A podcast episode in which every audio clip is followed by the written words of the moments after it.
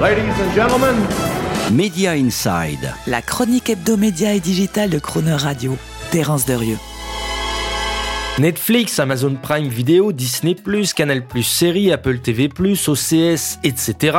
On ne peut pas dire qu'il y ait pénurie sur le marché français de plateformes de vidéos à la demande, payantes par abonnement. Vous n'avez donc que l'embarras du choix pour vous décider à choisir et consommer votre buffet à volonté de films et de séries. Pourtant, dans ce paysage, il faut noter la quasi-absence pour l'instant des studios hollywoodiens et qui explique qu'on attend toujours le lancement de Peacock par NBC Universal, de Paramount Plus par Viacom CBS ou de HBO Max par Warner. Alors pourquoi ce retard à l'allumage en France de la part des grandes majors américaines du cinéma, exception faite de Disney dont le service Disney Plus est disponible depuis avril 2020 eh bien, quatre raisons à cela.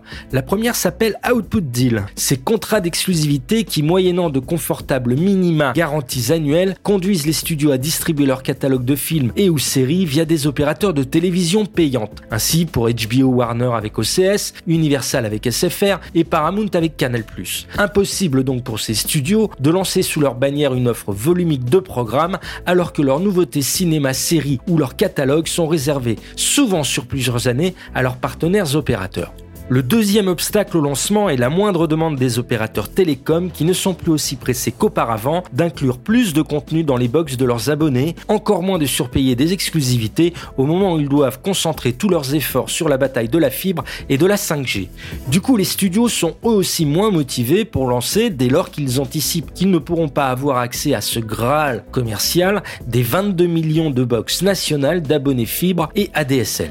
La troisième difficulté est la réglementation française, à cause non seulement de la chronologie de passage des films en salle avant la diffusion en streaming payant, mais surtout de l'obligation depuis cette année pour les services de streaming étrangers d'investir 20 à 25% de leur chiffre d'affaires réalisé en France dans la production d'œuvres locales et qui peut inciter encore pour le moment du moins les studios à préférer licencier avec une marge de quasi 100% leur catalogue aux opérateurs plutôt que de les exploiter eux-mêmes et payer en plus une obole substantielle à la création française.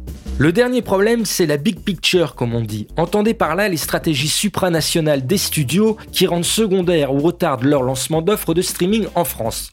C'est le cas de Viacom CBS qui privilégie résolument le partenariat avec son client anglais ô combien important Sky Comcast pour un déploiement d'offres de streaming Paramount Plus et Sky Showtime en Europe et qui ne concerne pas la France pour l'instant. Idem pour Warner, prise dans le calendrier de sa fusion avec Discovery qui seul décidera du profil définitif de déploiement d'un HBO Max en France, par exemple avec ou sans une offre de streaming Discovery ⁇ Mais ne désespérez pas, 2022 devrait être l'année où les choses vont bouger.